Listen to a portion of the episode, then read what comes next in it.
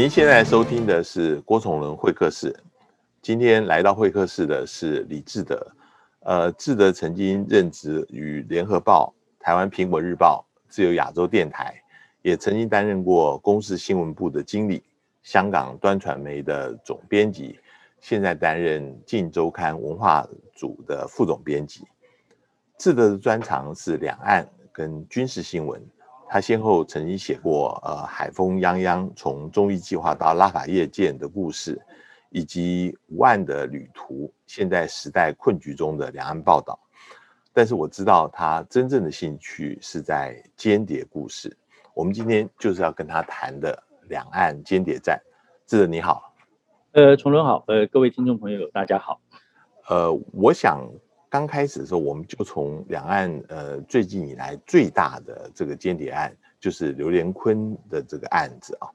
那在九六年的时候，呃，当时任职军界部部长的刘连坤，他提供了给台湾非常机密的情报。那事后呃事发了以后被判处死刑，那甚至军情局在戴笠纪念馆里面都呃有安放的刘连坤的牌位来纪念他。我。的问题，呃，不是跟呃刘连坤究竟发生什么事情，我比较是从后面，究竟这个刘连坤案啊，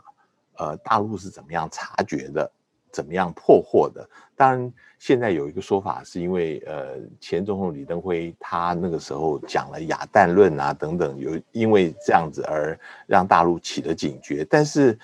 有人也说，其实是跟。当时国安局、军情局里面人士的请亚，尤其真功，他们过度利用刘连坤的关系，呃，比较大。你怎么看呢？呃，是我我觉得这个事情，其实我稍稍花一点时间介绍一下刘连坤的这个呃替台湾工作的这个始末哈。那他其实是一个专案，现在像因为这些其实后来都已经解密了，所以我们在这里谈也没有太多泄密的问题哈。呃，他是服务于一个专案，叫做少康专案，就是赵少康的那个少康。好，那这个少康专案，其实刘连坤不是第一个人，那他是第二个。那在此之前的话，其实另外有一位这个大校，就是在在大陆这个上校以上还有一阶叫做大校，好，是一位已经被吸收的大校，叫做邵正宗。好，那他是这个专案的第一个人，那呃，所以这个邵正宗就被叫做这个少康一号，那刘连坤就被叫做少康二号。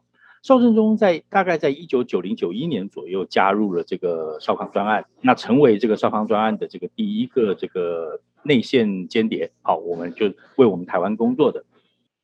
然后在一九九二年的时候，他就说服了他的这个老长官，呃，也就是刘连坤。那当然，他的这个刘连坤的阶层比邵正中又更高一阶，他是少将。然后加入了专案之后，成为少康二号。所以刘连坤从一九九二九三年左右开始替台湾工作，那他到被捕的时间是一九九九年，这中间大概有个六年到七年左右的时间，他持续的供应台湾情报。好，所以他的工工作的时间段是这个样子。那于是我们看回崇仁刚才提到的那个问题，好，就说今天一九呃九六年在选举的时候，大家当然如果知道，当时其实在台湾。呃，就是中共发动了，从九五年年中开始到九六年三月，有这个一连好几波的这个对台湾的演习。那在这个演习当中，事后我们知道，呃，其实特别是刘连坤，其实供应了许许多多非常重要的情报。那包括从上层非常战略意图的情报，那到这个下层有一些这个呃武器技术的情报，其实我们好像看到似乎都有。那这中间，当然在李登辉这个在一九九六年在这个演讲当中，呃，有有一场谈话里面就提到说，哎呀，大家不用害怕，然后这个打来的飞弹都是空的，然后这个不会爆炸，所以也没什么好怕的。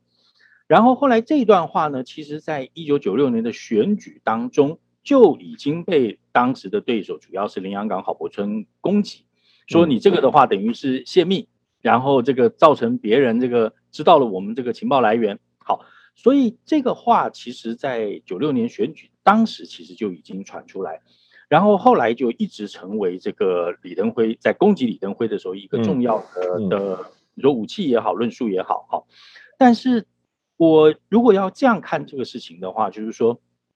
我们刚刚提到了这一段李登辉这个被人家指为泄密的谈话，发生在一九九六年年初，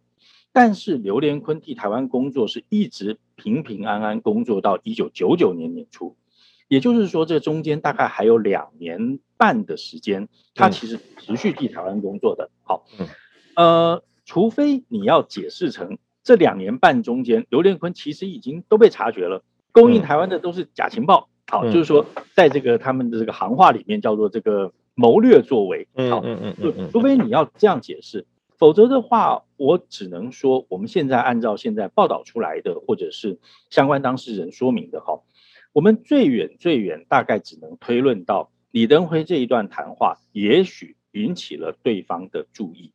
但是大家晓得，就是说，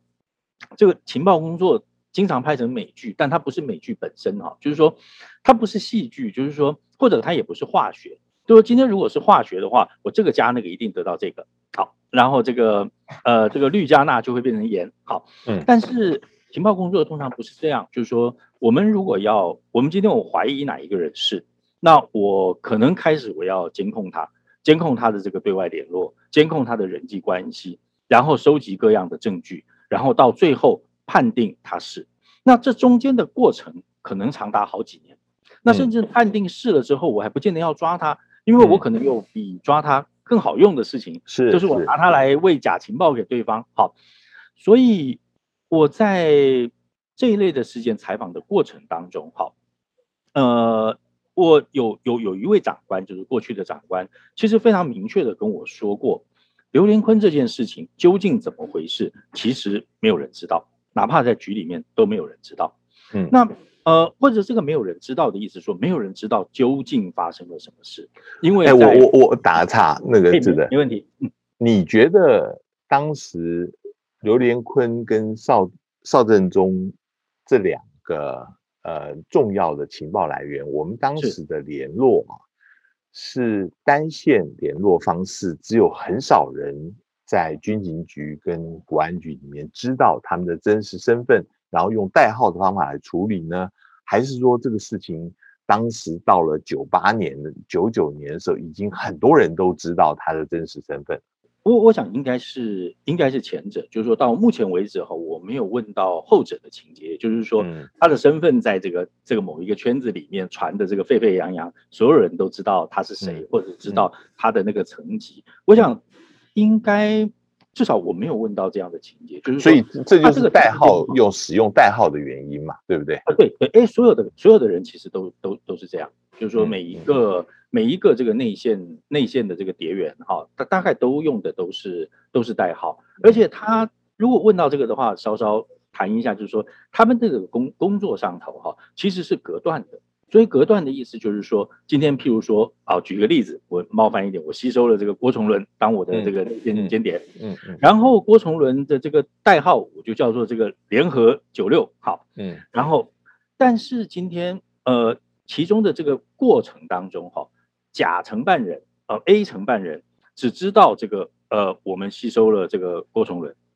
然后乙承办人只知道。有一个被吸收的人叫做联合九六。号，好，对对对，所以也就是说，除非大家工作上这个违反规定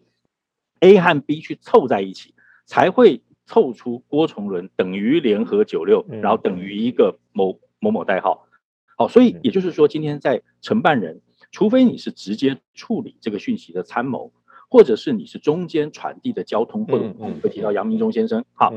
否则的话。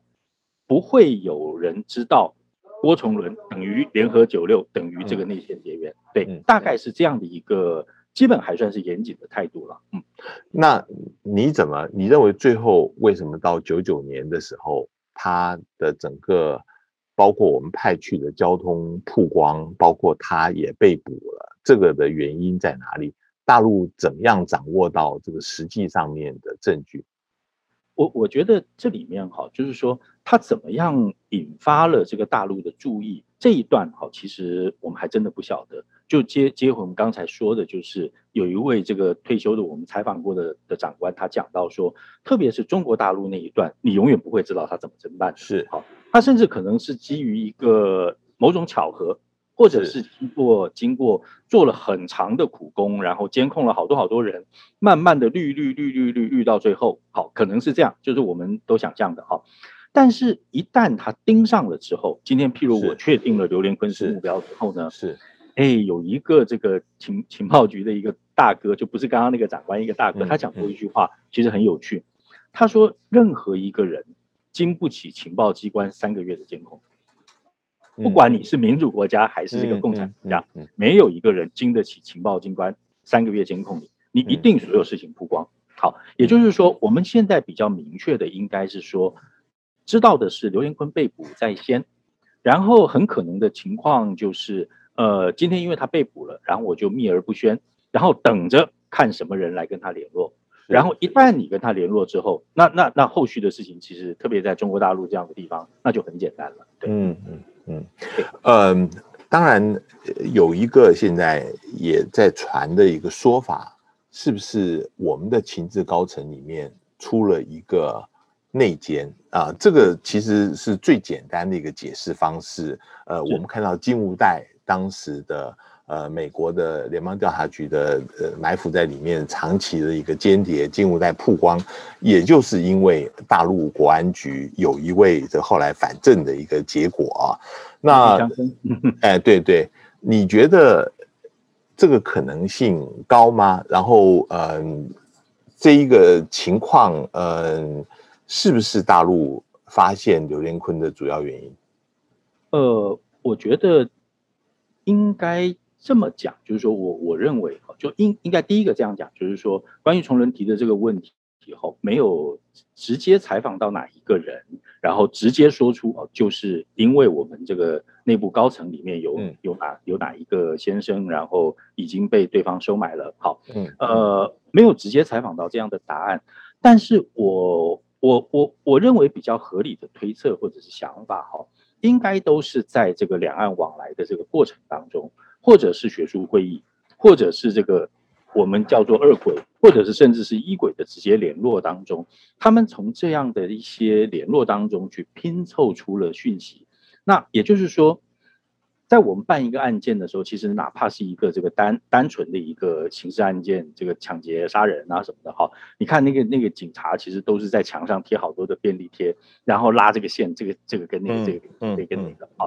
所以我觉得一个合理的侦办过程，我觉得应该是这个样子。那在在这里头，也许我们后面会谈到，就是说两岸中间这个高层的往来，甚至情治首长之间的这个直接往来，哈，都不是不可想象的事情。甚至都有人其实都直接说出来了，他就是密使嘛，哈。我们后面会也许提到曾永贤先生。嗯，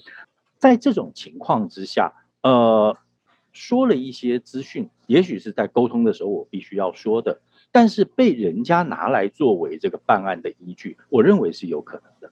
我为什么这样子问？主要是刚嗯志德也提到曾永贤先生，曾永贤先生原来他是台共，后来被捕了以后，他反正呃加入了调查局做匪情研究。呃，李登辉总统上任了以后，他变成呃李登辉总统非常重要的大陆政策幕僚，甚至派他到大陆做密使等等啊。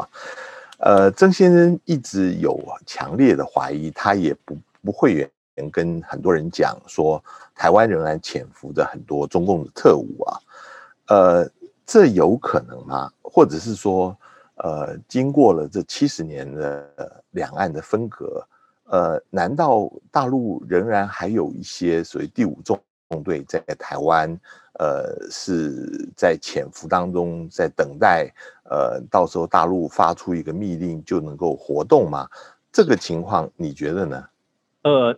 这样子好，那个我回答崇伦这个问题之前，很不好意思，我先先先拉回去讲那个刚才就是讲说李登辉因为这个说中共是哑弹，然后泄密，哎，是，我补补充一句话就好了，就是说，呃。刘连坤是不是，就是说李登辉的发言是不是直接造成刘连坤被捕？好，那我可以很负责任的说，在采访的过程当中，不止一个军情局退休的官员明确的告诉我不可能。好，所以不可能的意思不是说，呃，他中间的这个因果关系怎么样，而是说不可能因为那样就使得刘连坤被破获，否则刘连坤不会持续又帮我们工作这么多年嘛。好，但是有一件非常有趣的事情，就是说我就问他们说。我说那今天这个说法是个错的，你们为什么不在私下谈话或者发言、接受采访的时候出来说一说呢？那他们就说，因为我们懒得替李登辉辩白，因为反正是骂李登辉的。对，那后段这个就变成政治问题，变成意识形态问题了。就是说，他们其实因为都不喜欢李登辉，那所以就懒得替他出来辩白。那也就造成了后来这样的讯息就一直一直一直传下去，所以我倒觉得就是说，今天他们不喜欢李登辉这件事情，哈，坦白讲没有谁对谁错，好，那反正各自有各自的意识形态了，哈，但是他们呃因为讨厌李登辉而不辩白，其实造成的一个结果就是说，我们在看待我们的历史事物，特别是牵涉到这个情报的这个历史事物的时候，我们会有一个比较错误的认知跟归因了，哈，那我觉得这是比较大的影响。好，然后讲回崇润刚才谈的这个问题，呃，曾永贤先生讲的这个事情，哈，我们现在到了二零二零年来看，就觉得有点这个不可想象，哈。但是你你要知道，就是说，曾永贤作为一个这个资深的共产党员，就他是个老台共啊，哈。作为一个资深的共产党员，他当时确实有这样的想象哦，就是说，你今天如果去看看一些。处理当年这个冷战时期的这个美剧，哈，你就会看到，其实当年美国的联邦调查局一直到二零一零年前后，其实都还持续的在监控、追捕一些第一代或是第二代的他们叫做非法移民的这些苏联间谍。好，那这些非法移民，哈，所谓的非法移民，就是说，举一个例子，就是在呃，我看一下啊，好，BBC 在二零一七年报道了一个。人的故事叫做叫做 Jack Barsky，好，Jack Barsky 不是呃这个间谍叫这个名字，但这不是他的本名，他本来是一个这个东德人，然后在苏联被训练了一年之后被送到美国去，送到美国去之后要替他找一个身份，然后就找到了一个在很小的时候就死去的一个小孩子，那这个小孩子叫 Jack Barsky，好，所以这个东德人就用这个 Jack Barsky 的身份在美国就是一直活到这么一直活到现在。然后他在二零一七年接受了这个 BBC 的访问。那他的故事是怎么样呢？就是说，他后来到了美国之后呢，就在美国的这个民间社会以及他工作的机关，也不是什么特别重要的机关，一般的这个学术学校机关里面，开始去收集这个美国的这个美国的这个呃这个社会舆情啊，我们姑且叫这么说，然后开始回报回报给苏联。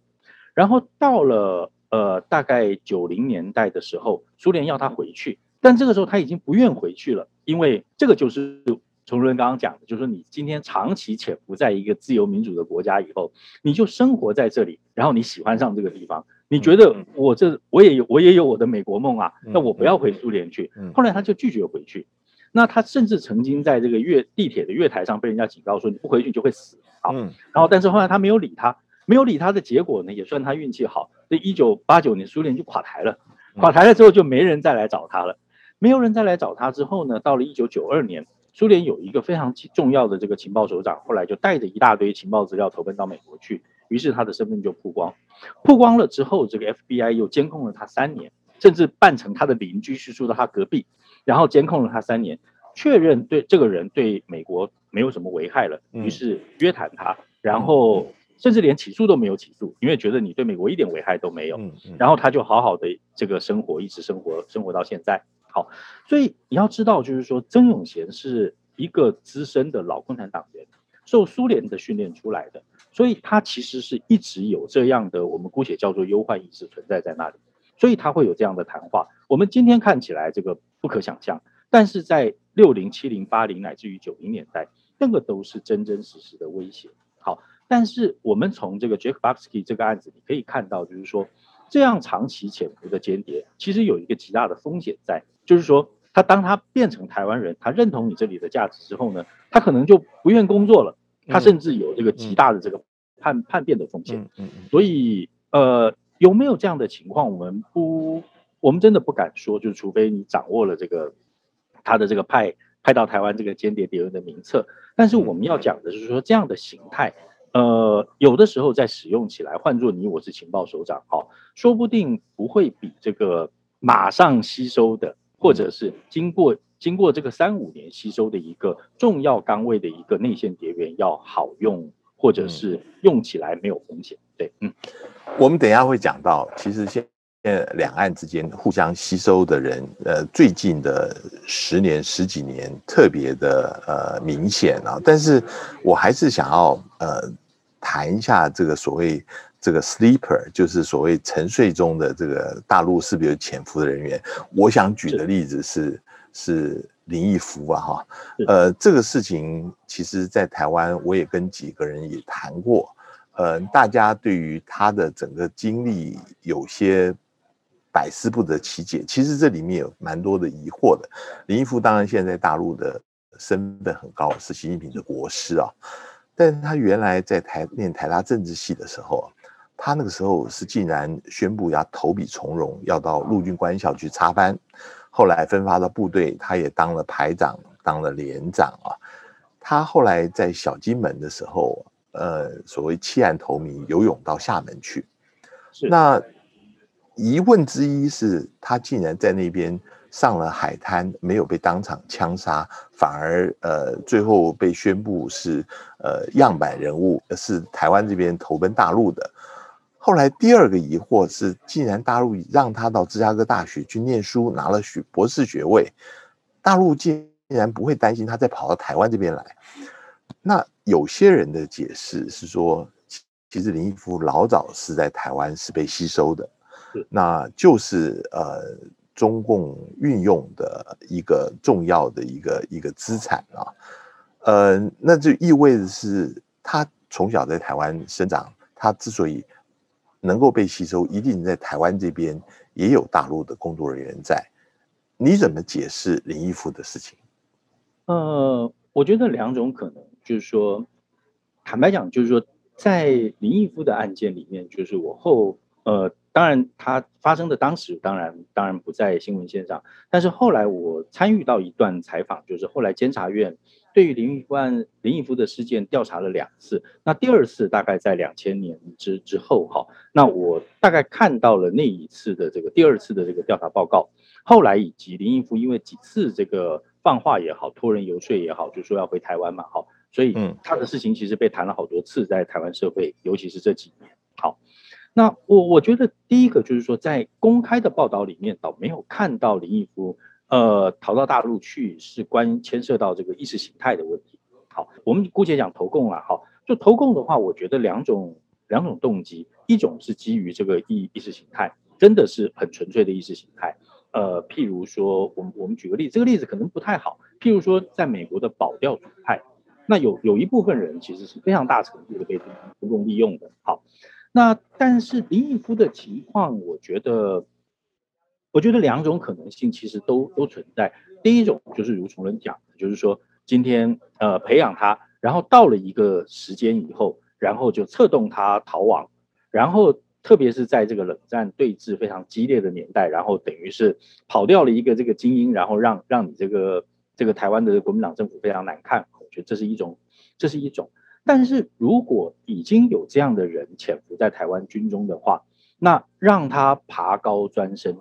因为他是一个样板嘛，所以他的职位一定不会太低，而且这个本人又聪明，所以就让他一直一直做上去，然后成为第二个无实，成为第二个呃，成为或者成为第一个罗贤哲，其实也都是很好的选择。好，所以我我觉得像这样间谍这个故事这种这一类型哦，我觉得之所以有趣或者是迷人哦。就是在于今天，它其实有好多好多的可能性。好，那林毅夫的情况的话呢，至少我们就公布出来的资料来看的话，另外一种可能性就是，他其实比较多是个人的因素。也就是说，崇仁刚刚提到，后来大陆送他去念书，这个我觉得跟林毅夫的性格其实是一致的。也就是说，当时不管在林毅夫叛逃最初的调查报告，或者是监察院后来在两千零几年出版的那个调查报告里面。其实都提到了，林毅夫是一个对于自己的进修、念书权利非常看重的一个的一个人，所以他当时国军里面有一个这个送出去进修的案子，叫做培英案，好，就培育英英才，好，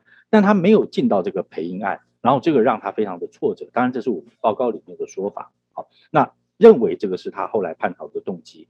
所以今天他因为没有办法拿公费出国念书。叛逃到对岸之后，哎，有了机会去念书，而这个人又聪明，他把这个机会掌握得很好，然后后后来为自己功成名就。我想，如果这样讲的话，其实在他的这个人格上面的这个观察哈，也可以有一定的这个一致性。现在整体来看，两岸的间谍战呢，我们知道说，呃，我们之前曾经呃也有过非常辉煌的成绩，像刘仁坤这样子的人，我们可以吸收到，最后提供了非常宝贵的情报资产啊。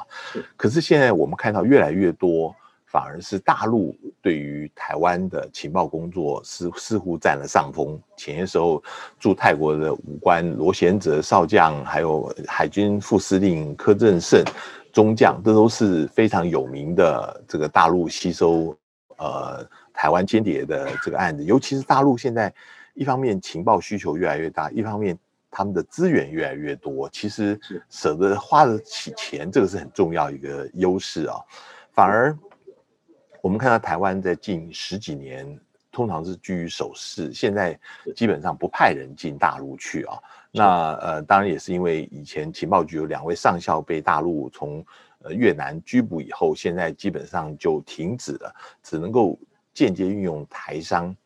这个敌进我退的这个趋势会不会还会继续？我们在两岸间谍战里面。还有没有优势？我觉得从从人这个话，我觉得这个这个问题了哈，我觉得几几个方面谈哈。我觉得第一个方面就是，我我其实曾经在采访的过程当中哈，我问问过这些，请教过这些老前辈哈，就是说，在一九九零年代以前，或者是一九八零年代以前，当然台湾其实也抓到过很多的共谍，包括军中或者是什么地方，其实也都有。好，我曾经问过他们一个问题，就是说。这些八零九零年代之前的这些共谍，哈，有没有意识形态型的？好，就我们姑且把它分成两种，一种是意识形态型的，我就是信仰共产主义，我也许我们后面会提到，比如说剑桥五人组啊这种这种这这种类型，还是纯粹就是 生活不得志，好赌好色，然后这个被金钱收买。他们还蛮斩钉截铁的跟我说，在八零九零年代之前的这个在台湾出现的共谍，哈。大概都是后一种类型，也就是物质收买型的。嗯，他不会有那种坚定信仰共产主义而跑去当当当间谍的。好，除非我们刚刚前面讲的，他是埋伏在台湾多年的，对对对对，就是就 sleeper 这种睡睡着的，等等着人家叫醒他的这种。但是我们要看到一点，你说是隐忧，我也觉得是隐忧，就是说从九零年代、两千年代以后，哈，这些军中的共谍就是两种都有了。也就是说，我们后来您刚刚提到的这些，第一个，呃，不满李登辉，不满民进党，不满本土化思潮，那甚至对于这个军队国家化或者是情治国家化的这个趋势，他没办法适应的。好，那因此而转投这个中共的这种情况开始出现。那我我我要讲的就是说，政治上的不满，或者是自己有一个这个。呃，有一个 agenda setting，我自己有一个心中的理念要达成，这样的这样的间谍往往是能量最强的间谍。好，所以我觉得这个是台湾的隐忧，也就是说，今天这个台湾将来如果要这个有办法能够让我们自己这个团结起来，然后让现在这个体制能够安安稳稳的往前走的话，我觉得这个部分其实是真的需要注意的。那至于，金钱收买的这个部分的话，我反而觉得，就像您讲的，就是谁钱多谁的子弹就多嘛。好，那这个部分我觉得就坦白讲比较难预防。好，我觉得这是第一个部分。第二个部分哈，就是说您您谈到的就是 他们现在钱多，我们钱少了怎么办？哈，我觉得其实如果你发拉长这个时间向度来看的话，哈，台湾对于做这个中国大陆的这个谍报工作，哈，其实本来就有不同的时期。好，你譬如说，在这个四九年刚撤到台湾的时候，五零年代、六零年代，那我们甚至在这个在这个文革的时候，我们北北京都有谍报人员可以持续的发回这个第一手现场报道，这比比所有媒体都都都那个了。好，如果你去看那个那个荷兰有一个历史家叫史学家叫做冯克。冯克当时在做那个文化大革命的研究的时候，他高度称赞台湾调查局的档案，说台湾那个时候对于中国大陆的内部非常了解，那就是因为我们有大量的这个谍报人员嘛。好，然后你往后看到了这个，到了这个六呃，到了七零八零年代，呃，这个台湾开始有人可以回到大陆去，呃，探亲或者是乃至于定居。好，那这个其实又成为一波我们很重要的情报来源。然后在大陆改革开放的时候，包括沿海或者是东南亚边境这些地方，也是我们非常重要的这个情报来源。好，然后再来到了这个呃大陆改革开放之后进去的台商，好，那那当然更是我们刚才所有谈的这个像刘连坤这一类的这个事件背景，其实都来自于我们有大量的台商可以进去。好，所以我觉得一波一波其实本来的这个做法就不一样。那现在当然。对于做情报来讲，我觉得，呃，其实不管是大陆对台湾，或者是世界上任何国家，我觉得转到网络，就以网络为领域，变成一个非常重要的，变变成一个非常重要的来源。也就是说，呃，情报工作其实本来就是一个非常非常需要与时俱进，他要掌握这个最最先进的技术。那有人的时候，我们就用人啊。没有人的时候，或者是人越来越不方便的时候，那我们就更多的依赖网络。好，那乃至于譬如说现在的这个电子货币，我曾经问过他们，但他不跟我讲，就说你现在有没有用这个比特币付情报经费的？对，他就不跟我讲了。对，那也就是说，今天任何的这个新的手法，那你今天只要能够想到。它很可能就会被优先用在情报工作上，或者是我们可能还没有想到的时候，它其实就已经用进去了。那我我觉得这个是在情报工作的这个本质里面，本来就有一个跟随着技术，然后这个与时俱进的过程。所以我觉得考验的其实还是我们的创造力吧。对，你觉得我们现在对于做大陆情报，呃，台湾这边还有没有有优势的地方？我的问题是因为。呃，你提到就是现在网络啊，其实美国在很早以前开始做讯号情报，他们监听的是非常多的。但是你监听出来的东西，你怎么样判读？甚至呃，你往往在设关键字的时候，都是需要台湾这边提供呃适当的一个背景，你才知道怎么样来做判读啊。是呃。一个是讯号情报，一个是人员情报，这两个还是都不能够或缺的。你觉得我们在这里面还有可以呃有优势的地方吗？我觉得今天呃怎么讲呢？就是说大家都谈这个所谓的新冷战，新冷战嘛。好，那我觉得在呃以情报的这个领域来讲，哈，呃对我来讲，我我看待如果在做情报的这个这个。的的采访或者故事上面哈，新冷战这件事情对我们来讲的意义应该是，呃，台湾跟美国这个重新合作。那这个合作哈，我们看到这个旧冷战时代，这个美国给我们的这个飞机，然后呃侦察机，台湾人去飞，飞来以后这个照片拍回来之后，这个美国人先看看完了以后分给台湾一点。也就是说，今天由美国人出技术，美国人供应原始材料，然后由台湾人来判读。或者由台湾人来解读这样的模式，似乎又回来了。那我我觉得其实还是有机会回来，就是说，因为毕竟崇仁提到说台湾的优势，我认为同文同种其实还是非常非常大的优势。也就是说，呃，我们在访谈当中，不管是这个老前辈也好，或者是这个第比较年轻一点的这个这个大哥们，其实都谈到了，就是说人的这个因素在情报里面其实是呃永远是无法。排除的，也就是说，资讯都在那边，但是人到最后怎么决定，人怎么解读，那这个东西是根植在语言文化跟这个所谓的这个政政治结构里面的。那我们至于美国人最大的优势，其实还是在于这个同同文同种。所以我觉得台湾如果能够把握好自己的优势，做下。更深刻的这个大大陆研究的话，那从人刚才提到的那个模式就可能出现。也就是说，美国人或者是这个其他的这些盟国，用他这个强大的技术力收集进来的情报，那如果你能够做出非常杰出的分析的话，那他今天你就在这个分析当中，你就分享了他得到的情报。那如果说你没有办法在这上头支援他的话，那他当然也就没有没有必要把他辛苦得到的情报冒着泄密的风险来让你知道。对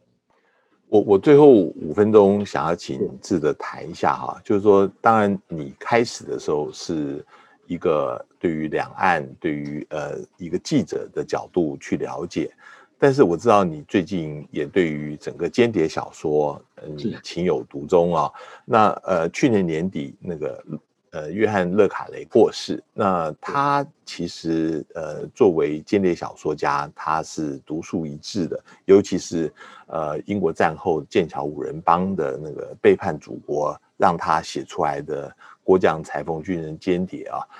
你觉得呃？勒卡雷的小说为什么？我知道你是也是他的这个粉丝之一，为什么会吸引你？呃，是因为他文学特质很强呢，还是因为他的间谍的这个特质让你呃受到吸引？是呃不，我觉得讲到这个约约翰勒卡雷，我觉得 中人提到他的这个文文学性啊，我觉得他的文学性其实。我我我自己的体会是它它像那个那个苦茶一样，你知道，这苦茶不是普通的苦茶，那个高雄六合夜市有一家卖那种非常非常苦的那家，我觉得它像那个东西，就是说，其实你在刚读的时候，其实你是很难很难入口的，然后这个情节极其复杂，然后你要不断的看，就不断的看前面的人名，大概一篇小说，你大概一本小说，你大概看到第二次、第三次，你会越看越有越有味道。好，那呃。这个就是刚才崇仁提到的，就是我的体会，就是他的这个所谓独树，就是这个独树一格哈。他的独树一格其实在于说，他不是只是一个单纯的推理或者是解谜的故事，而是他在这个里面，他会有对于这个角色大量的描写。那这个描写其实都会让你去呃想象一个真实的人。然后放在一个非常极端的工作，像间谍这样的工作上头，那他的人的个性跟他的这个工作上面的这个碰撞，呃，举一个例子，譬如刚刚才讲到这个这个，譬如说约翰勒卡雷里面笔下最有名的一个这个情报局长叫做这个史麦利嘛，哈，那这个史麦利呢，他就在有的时候你在在书里面你可以看到这是个什么人呢？是个矮矮的这个糟老头。然后他穿起雨衣来的时候呢，他的这个雨衣是盖过他的这个手掌的。那不是因为他的雨衣太大，是因为他手太短。就他是个五短身材的一个糟老头。所以后来那个 BBC 把他拍成电视剧的时候，还因为找了一个太帅的人来演，所以就 就遭人抗议，你知道吗？因为这个这个实在太违背原著了。这样，然后这个糟老头呢，他这个太太跟人家跑了，然后他是这个。呃，太太不断不断的有外遇，其中有一个外遇对象就是他后来这个被他抓出来的这个这个这个间谍，就比尔海顿。好、哦，所以你你可以知道，就是说在这个里头，不是一个不只是一个退休局长被找回局里来去侦破一个这个高层潜伏间谍的一个案件，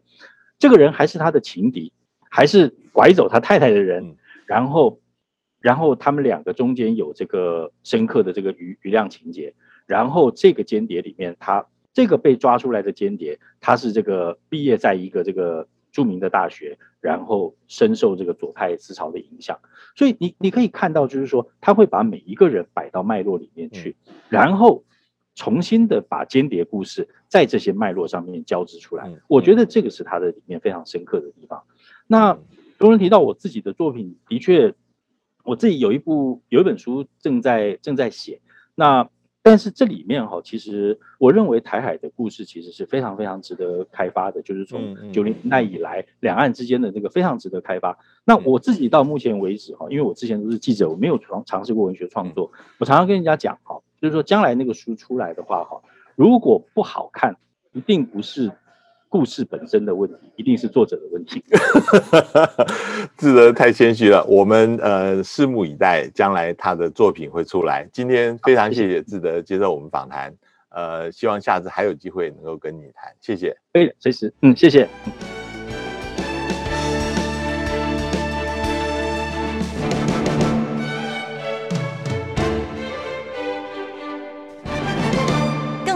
的报道，请搜寻 VIP 大 U 点 com 联合报数位版，邀请您订阅支持。